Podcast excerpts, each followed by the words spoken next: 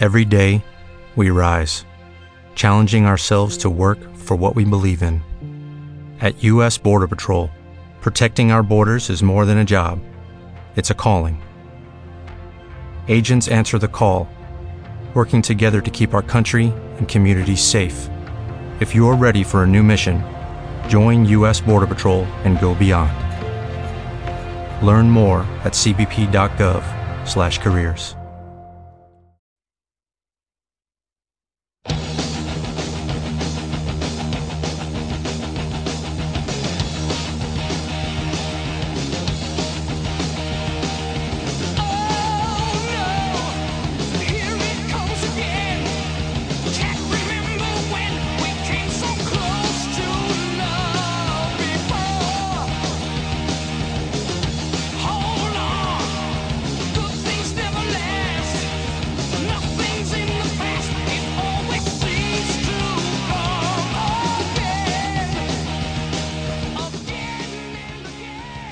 Buenas tardes, metaleros y metaleras. Estamos aquí en Salmorejo Metálico. Como veis, hemos cambiado la sintonía. Y como ya sabréis, como hemos venido anunciando estas dos semanas, hoy tenemos un especial dedicado a la, a la memoria de Ronnie, Ronnie James Dio, que falleció hace dos semanas, el día 14, puede ser, o el día 17, no recuerdo exactamente. Y le vamos a dedicar la siguiente hora y media, ¿vale? Eh, a su memoria. Buenas tardes, Pani. Buenas tardes, ah, ¿qué tal? Buenas tardes, Priego. Buenas tardes. Buenas tardes, Carde. Hola, buenas tardes. ¿Qué? Vamos, vamos al lío ya directamente, ¿no? Vamos a empezar con. Hoy vamos a hacer un programa y vamos a repasar la vida de Dio y la vamos a repasar La vida, Con- Su vida musical, básicamente. su vida musical y poniendo temas de, de toda su vida. Vamos al lío. Va a Pues sí, empezar- vamos a comenzar con la primera banda que fundó Dio, una banda de blues rock que la fundó, en la que tocaba el bajo Dio, que la fundó en 1967. Eh, ya digo, Dio tocaba el bajo, eh, el- mm, a los teclados estaba Doug Tadler, el batería era Gary Driscoll y los guitarristas eran Nick Pantas y el primo de Dio, que era David Princeton. Su nombre original fue The Electric Elves, acortado posteriormente a, a The Elf. Ay, coño, perdón, me trabo. Y por último, a Elf, eh, denominación definitiva que adoptó en 1970. El grupo se separó a los 75 habiendo grabado tres álbumes. Pues bueno, pues vamos a poner su primer álbum, que es homónimo, que se llama Elf, y su tema que se llama I'm Coming Back for You. Por cierto, rápidamente antes de ponerlo, el tema que está sonando, Neon Nights, el tema que abre el disco Heaven and Hell, discazo espectacular. Vamos a poner el tema I'm Coming Back for You del primer disco de Elf. Elf. Vamos, vamos con él.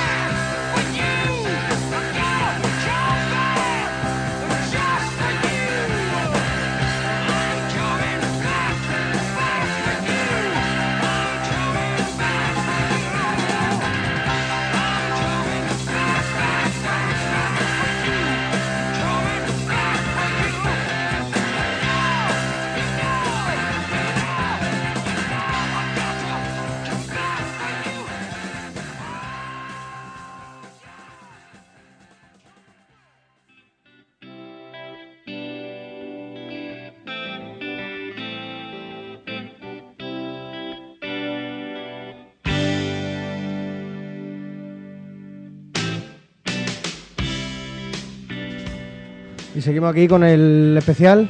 eh, seguimos con la vida de Dio. En 1971, eh, dos miembros de Deep Purple, Ian Pace y el bajista Roger Glover, vieron una estación de Elf, que era el grupo que teloneaba a Deep Purple por esa época. Y se quedaron tan impresionados que le, ofrecieron producirlo, sus siguientes discos. Eh, más tarde, durante la gira, Richie Blackmore vio un gran potencial en el grupo y decidió grabar un disco al margen de Deep Purple con los miembros de Elf llamado Richie, Black, Richie Blackmore's Rainbow.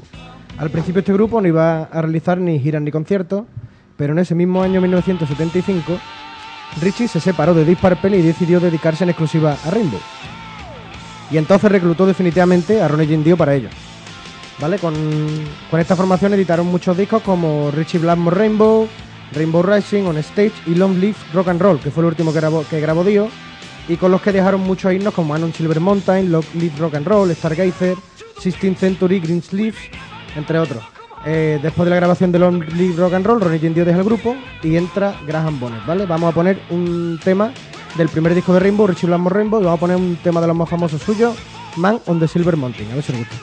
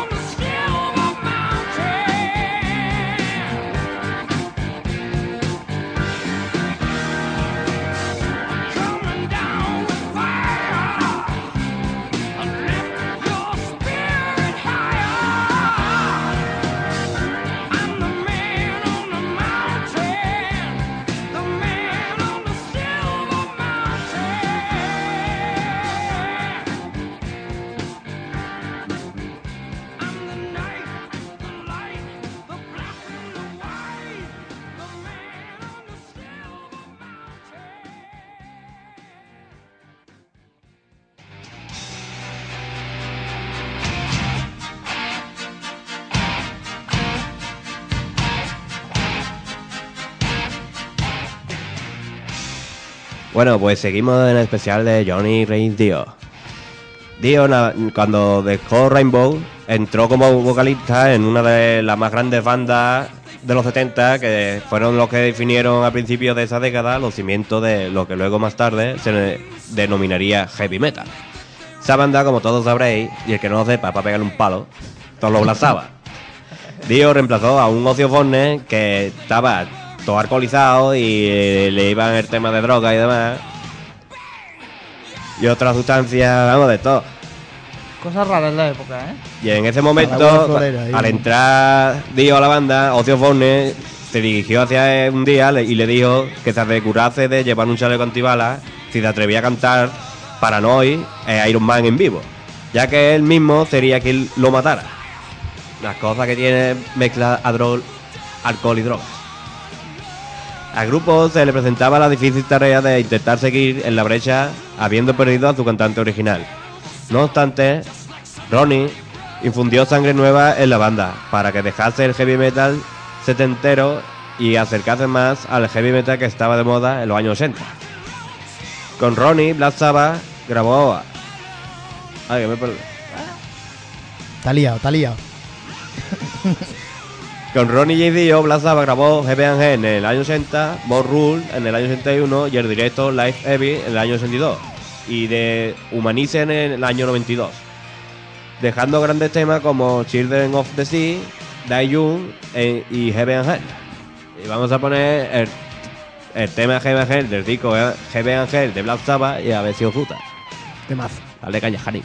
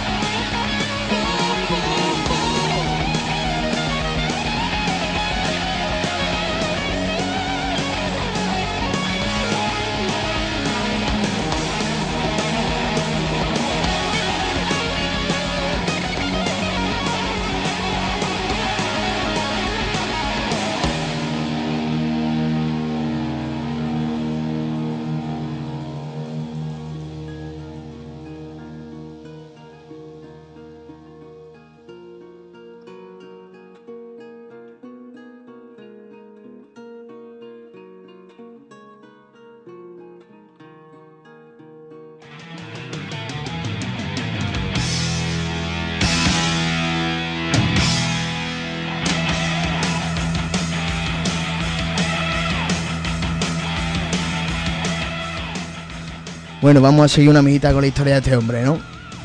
Vamos ahora con su álbum More Rules, ¿vale? Que tiene, tiene temita, ¿vale?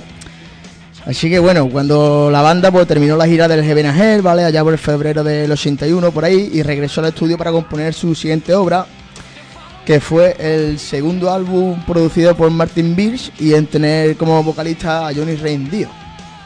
¿Vale? Fue este More Rules. Salió al mercado en octubre del 81 y fue bastante bien recibido por el público, pero no por la crítica, ¿vale? Hasta la revista Rolling Stone aseguró que esto literalmente, lo que dice la Rolling Stone, pone que More Rules presenta a la banda más torpe y fraudulenta que nunca. ¿Vale? Entonces, como muchos trabajos anteriores de la banda, pues el tiempo pues, ayudó a cambiar pues, la, la perspectiva de la crítica, ¿no? Entonces, una década después, All Music, que será una revista o algo, escribió eh, que, que More Rules era un magnífico álbum, 10 años después. Entonces el álbum fue certificado disco de oro y alcanzó el top 20 en las listas británicas y Torqueban y tiene algo que decir o no. Ah, yo digo, iba a decir que 10 años después, cuando ya estaba descatalogado el disco, pero bueno. Ahí está, ya entonces no, disco de puta madre. No, Pero bueno, sigue, sigue. Te he cortado, perdón. nada, a mí no me... Ya me.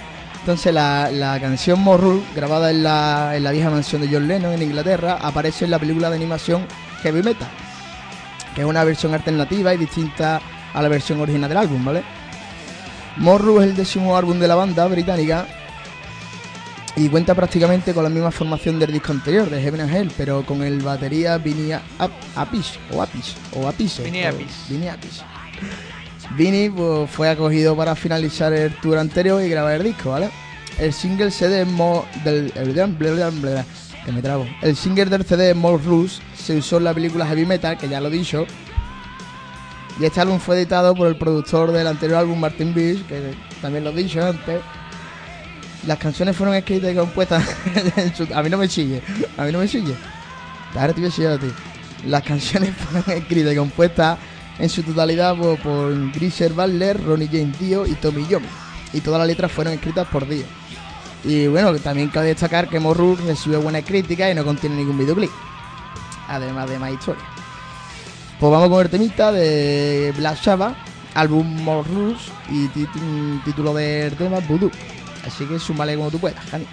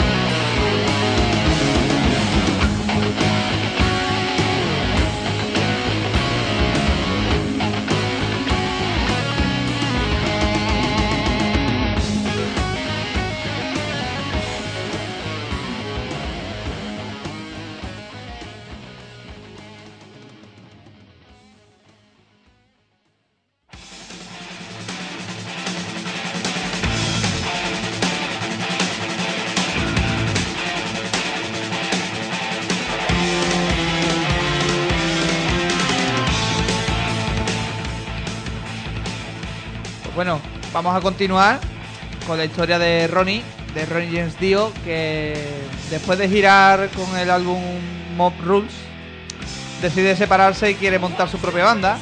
Eh, Dio, pues, eh, después de, de o sea, se separa y quiere encontrar un sonido un poco más moderno, más, más metalero, más, más contundente. Y se va a Londres, a donde le recomiendan eh, Jimmy, Brain, que era uno de sus bajistas de Rainbow, le recomienda un, garito donde tocan unos, unos pavitos en Londres, que son John Sikes y Vivian Campbell. Eh, Ronnie opta por contratar al segundo, un talentoso veinteñero irlandés, junto al mismo Bain, que es invitado a unirse al proyecto. Queda configurada la formación clásica de la banda, que es, eh, sacó dos discos, el primer disco que fue Holiday Bar en el año 83 y el disco se convierte en un disco de culto pero rápidamente en el que cada vez más rentable disco- eh, el mercado del heavy metal. Ha aportado un sonido pesado pero armónico, so- eh, con solos intensos y la voz inconfundible de Ronnie James Dio, quien por ese tiempo se gana el bien merecido apodo de The Voice of Metal. Así que, lo dicho, vamos a poner su compa, eh, su disco Holiday Bar y su tema Holiday Bar. Dio, Disco histórico. disco histórico. Vamos, Lee.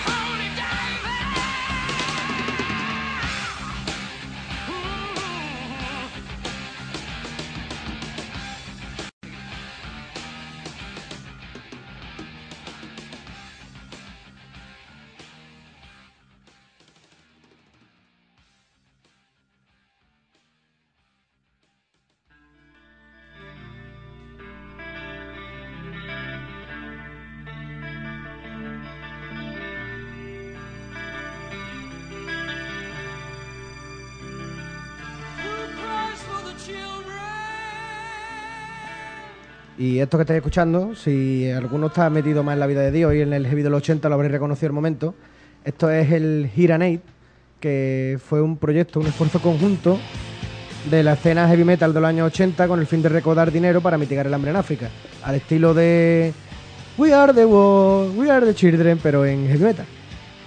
Eh, fue ideado por los músicos Jimmy Bain de Rainbow Dio y Vivian Campbell al darse cuenta de la que la participación de estrellas en el metal en ese ámbito era escasa y extendieron la idea a Ronnie Jim Dio, que fue junto con ellos quien compuso esta canción.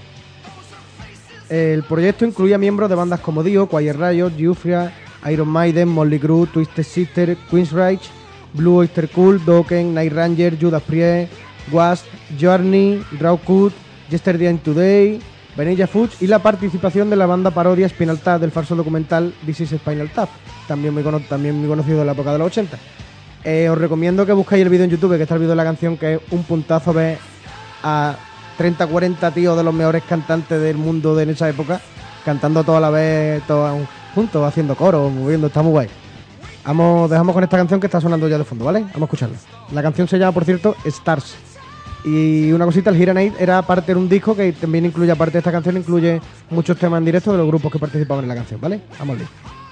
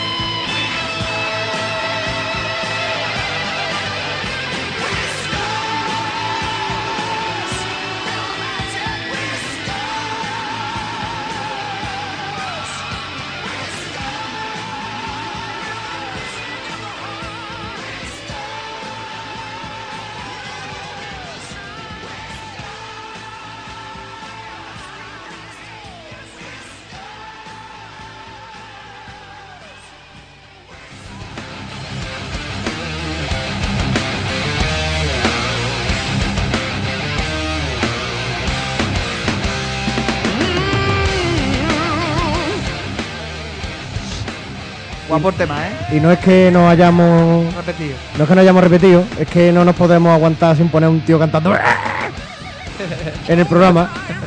Y hemos puesto una versión del Holy Diver que hicieron Kirsty Engage en su disco As Daylight Dies, que está muy muy curioso, una de las mejores versiones que han hecho de Dio nunca, dicho por muchísima gente, incluso por el mismo Dio.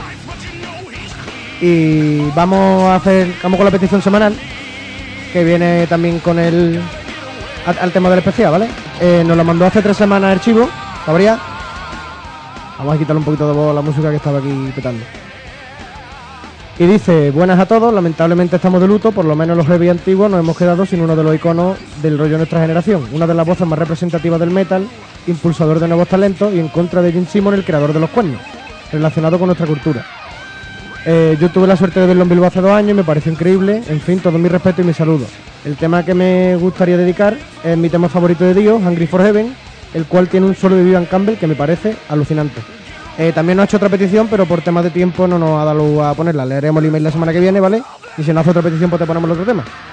Eh, vamos a poner el tema rápidamente, el tema Hungry for Heaven.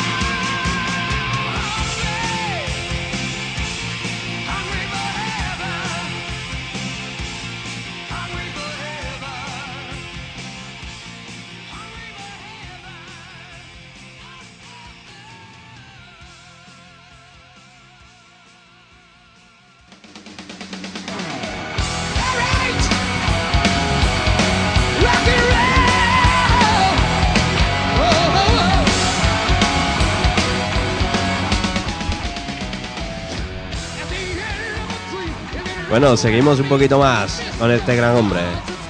En el año 86, Vivian Campbell dejó la banda para unirse a Winnet. A ver, compañero por ahí.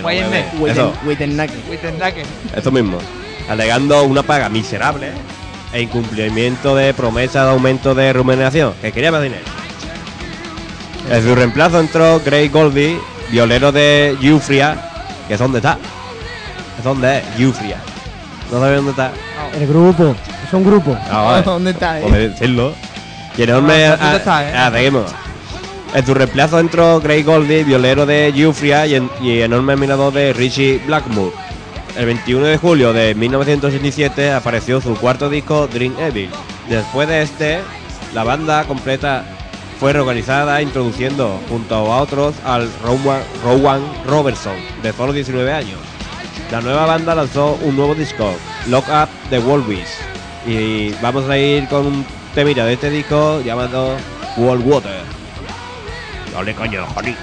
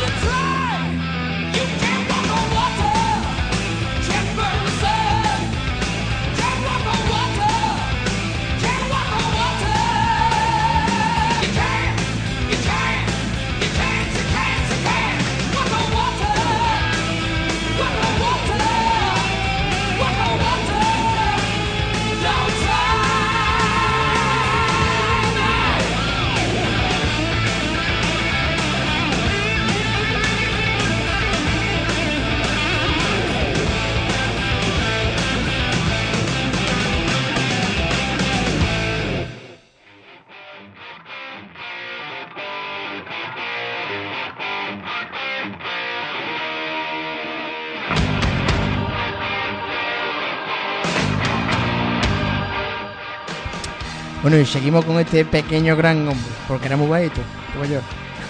Enano, Que tenía el corazón muy grande. Ahí está. enano. Bueno, después de 10 años, Dio se vuelve a reunir con Black Sabbath, con los que graba el álbum de su, de su Manifest de, en el 92. Y bueno, un disco que tardó mucho en grabarse porque el Tomillo Mi Dio pues, tenía mucha disputa con las letras y pegotes de ellos, ¿vale? Entonces el álbum llegó a costar un millón de dólares. Un millón de dólares, colega. Hostia. Fuerte. Bueno, y vamos con este temita, ¿vale? Black Sabbath de su Manager y el temita se llama TV Crimes. Tema muy chulo, muy chulo. Tema muy chulo, muy guapo. Vale. Things that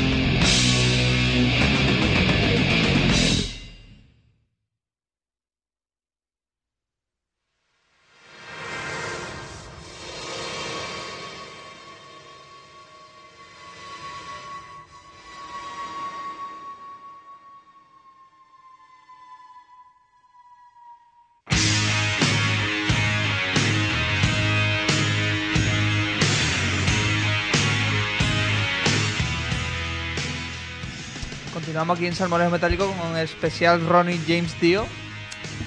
Pues ahora vamos, continuamos con la historia de este hombre. Pues después de grabar y girar con Black en el 92, pues Dio reunió otra vez su banda y graba dos nuevos discos, que fueron Strange Highway en el 94 y Angry Machine en el 96. Con su ya habitual batería Vinny Apis, Larry Danasi el bajo y Tracy G a la guitarra y Scott Warren a los teclados. Pues en los dos años siguientes lanzan dos recopilatorios y, una y un álbum en directo que se llama Inferno Last in Life en el 98. Pues bueno, pues vamos a poner un tema de un tema del Inferno de su directo Inferno Last in Life y un tema que es del Strange Highway que se llama Jesús, Jesús Mary and the Holy Ghost. Así que vamos con él. Espero que os guste.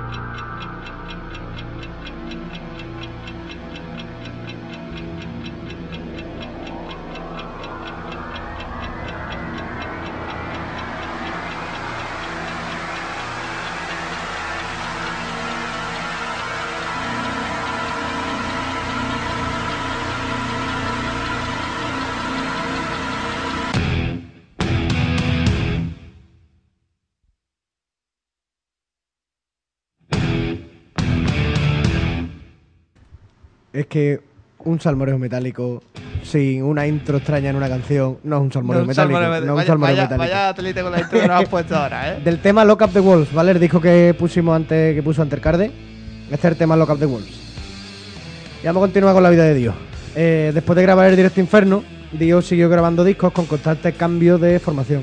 Grabó tres LP, Mágica en el año 2000, Killing the Dragon en 2002, Master of the Moon en 2004, grabó también dos recopilatorios, The Very Best of Dio en 2000, Anthology Volumen 2 en 2001 y dos discos en directo, Evil Lord Divine en 2005 y Holy Diver Live 2006. Eh, vamos a poner un tema ahora que se llama Push de su disco Killing the Dragon. Que si buscáis el videoclip está muy chulo porque aparece al principio. No sé yo si conocéis. Ustedes conocéis a Tenacious D, ¿verdad? Sí. El grupo de Jazz Black, este de con la guitarra. Aparecen en mitad de la. En mitad de la calle, en mitad de Los Ángeles tocando Heaven Angel, la canción de Heaven Angel. Cambia la letra por ello y de cachondeo. Estaba un, un puntazo. Y aparece Dio, les tira una moneda, así como esto, y empieza el, y empieza el videoclip. Está muy guay. Decir también, hablando de Tenacious D, que la película de Tenacious D, no sé si la habéis visto, Tenacious D y la púa del destino, la recomiendo desde aquí, que está muy guapa y al principio, en la parte de la intro, aparece como un Jazz Black de chiquitillo, peleándose con el padre, que su padre es el cantante de Loaf, y le quita todos los postes porque empieza el niño a cantar eh, joder no sé qué, joder no sé cuántos en el teléfono, váyatela. Eh, y llega el padre, que el padre es un, católico y empieza a pegarle con el, con el cinturón. A todo esto le quita todos los postes y se queda uno detrás de la puerta que no lo quita, cierra la puerta y aparece el poste de Dio. Y de ahí aparece Dio, empieza a cantarle y le dice que se vaya a Hollywood a, buscarse la vida. Está muy, muy guapa la película, es recomendada. Con el cameo de Dio. Y vamos a poner el tema Push, que ya he dicho antes del videoclip, ¿vale? De su tema, de su disco Killing the Dragon. Vamos a escucharlo.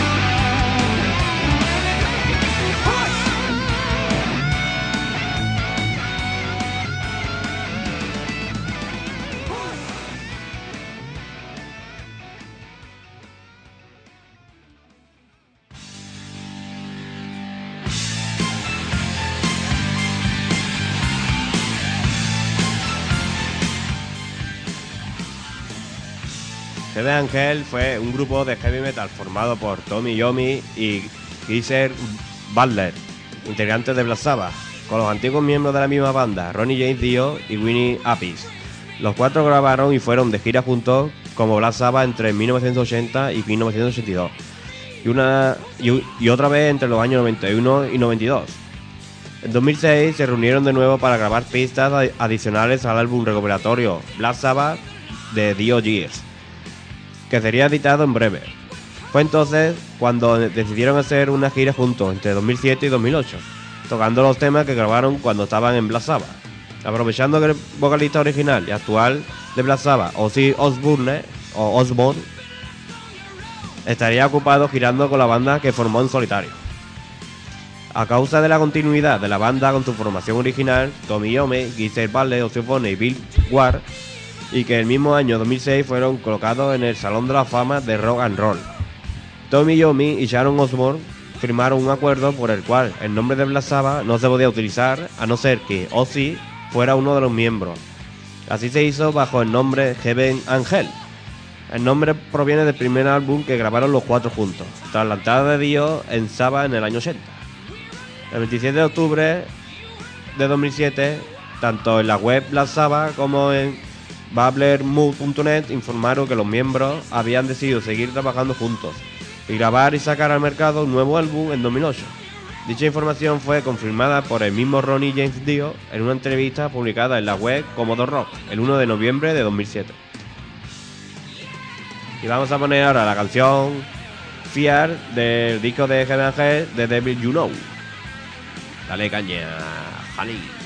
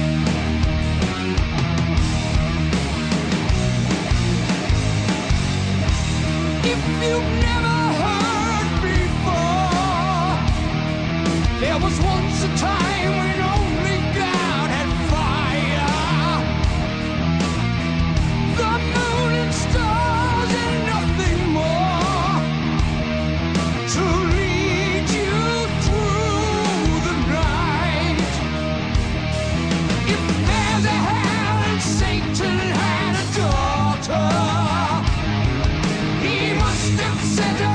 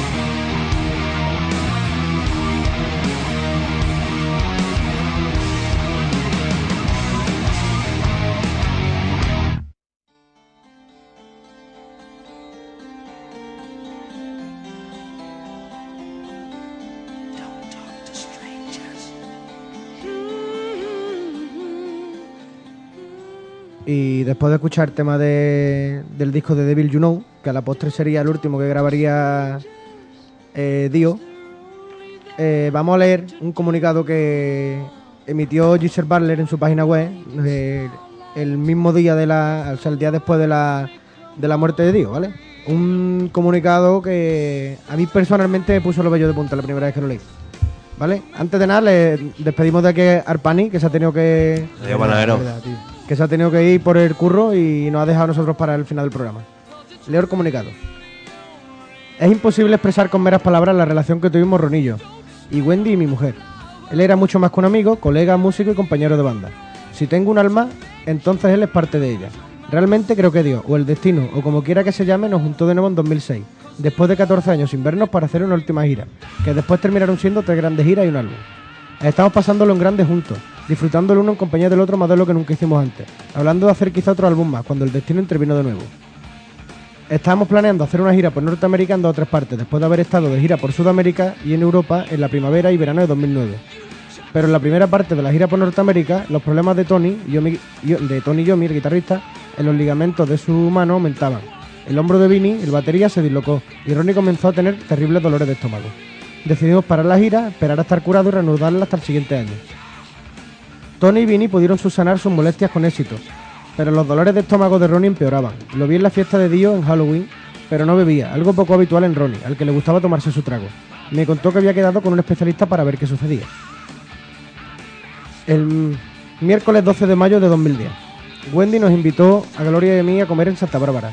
Unos pocos amigos cercanos de Ronnie y Wendy, Omar, Simón, Paul, Tim y Diana, estuvieron por allí.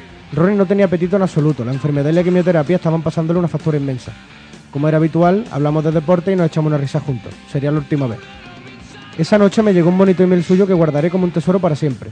Le envié un email diciéndole que nos veríamos durante la semana siguiente. Viernes 14 de mayo de 2010. Wendy llamó para decir que había llevado a Ronnie al hospital. Los, los dolores se habían convertido en insoportables. Llegamos al hospital hacia las 2 de la tarde. El médico finalmente lo cedó. Más y más amigos lleg- llegaban a visitarlo. Nos, tur- nos turnamos para cogerle la mano y contarle en voz baja nuestros pensamientos. Wendy no se apartaba de su lado. Se pasó pegada a la cama toda la noche. La asistente de Gloria, Debbie, la hizo compañía. Envié un email a Tony para avisarle de que llegaba la mala noticia. Sábado 15 de mayo de 2010. No había equivoco sobre cuál era la habitación de Ronnie. Había unos 25 o 30 amigos fuera de la habitación. Sabíamos que esto se iba a terminar de forma inminente. Todos queríamos darle nuestro adiós. Fue un día lleno de lágrimas y reflexión. Por la noche, el capellán vino y todos nos situamos en torno a la cama de Ronnie y rezamos. Ronnie no se, no se marchaba fácilmente. Domingo 16 de mayo de 2010. 7.46 de la mañana. Según nos preparamos para marcharnos al hospital, Gloria llamó a Wendy para ver si quería que le llevásemos café o algún desayuno. Y ella le dio la triste noticia, Ronnie acaba de fallecer. Wendy Dio ha sido una verdadera santa en todo esto. Ha estado con Ronnie en cada vaso del camino. Su coraje nos ha impresionado a todos. Incluso mientras escribo esto, se está asegurando de que Ronnie tenga la mejor despedida posible. Que Dios te bendiga, Wendell. La mayoría de la gente con la que hemos estado en los últimos días optó por mantener sus pensamientos en privado. Yo quería mantener los míos en privado también, pero me he visto desbordado de emails y peticiones de los medios y de los fans pidiéndome mis comentarios. De verdad puedo decir que nunca he conocido a alguien que tuviera amigos, fans y familia tan leales como Ronnie. Él era una persona especial de verdad, bendecida con una voz y una presencia única. Adoraba a sus fans, se quedaba con ellos charlando hasta las primeras horas de la mañana. Una de las cosas que recordaré con más cariño tuvo lugar el pasado el año pasado en el Soniferes Festival, el Network. Él se dio cuenta de que mi hermana y su marido estaban en un lado del escenario. Durante la primera canción se tomó su tiempo para acercarse a ellos y darle un abrazo. Es simplemente una, una pequeña cosa que a mis ojos lo hacían especial. Por supuesto su música vivirá para siempre, al igual que su influencia. Nunca he visto tantos homenajes de tantos músicos y fans, tantos buenos deseos, sin el menor cinismo, simplemente puro amor y aprecio por un gran hombre. Que Dios te bendiga, Ronald. Muchas gracias por tan maravilloso recuerdo.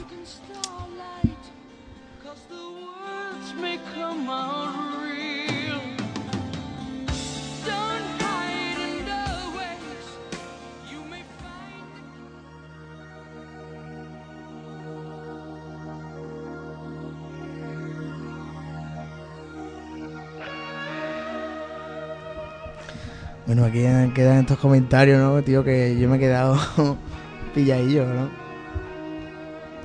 Un, Mucha- un comunicado que pod- podríamos decir que resume la vida de. El, el impacto que tuvo Dio en, en la gente que, que lo acompañó. Y más en los últimos momentos, tío, que, que no, no estuvo solo, tío. Muy fuerte. bueno, nos vamos a ir despidiendo ya, ¿no? Que la semana que viene volveremos con.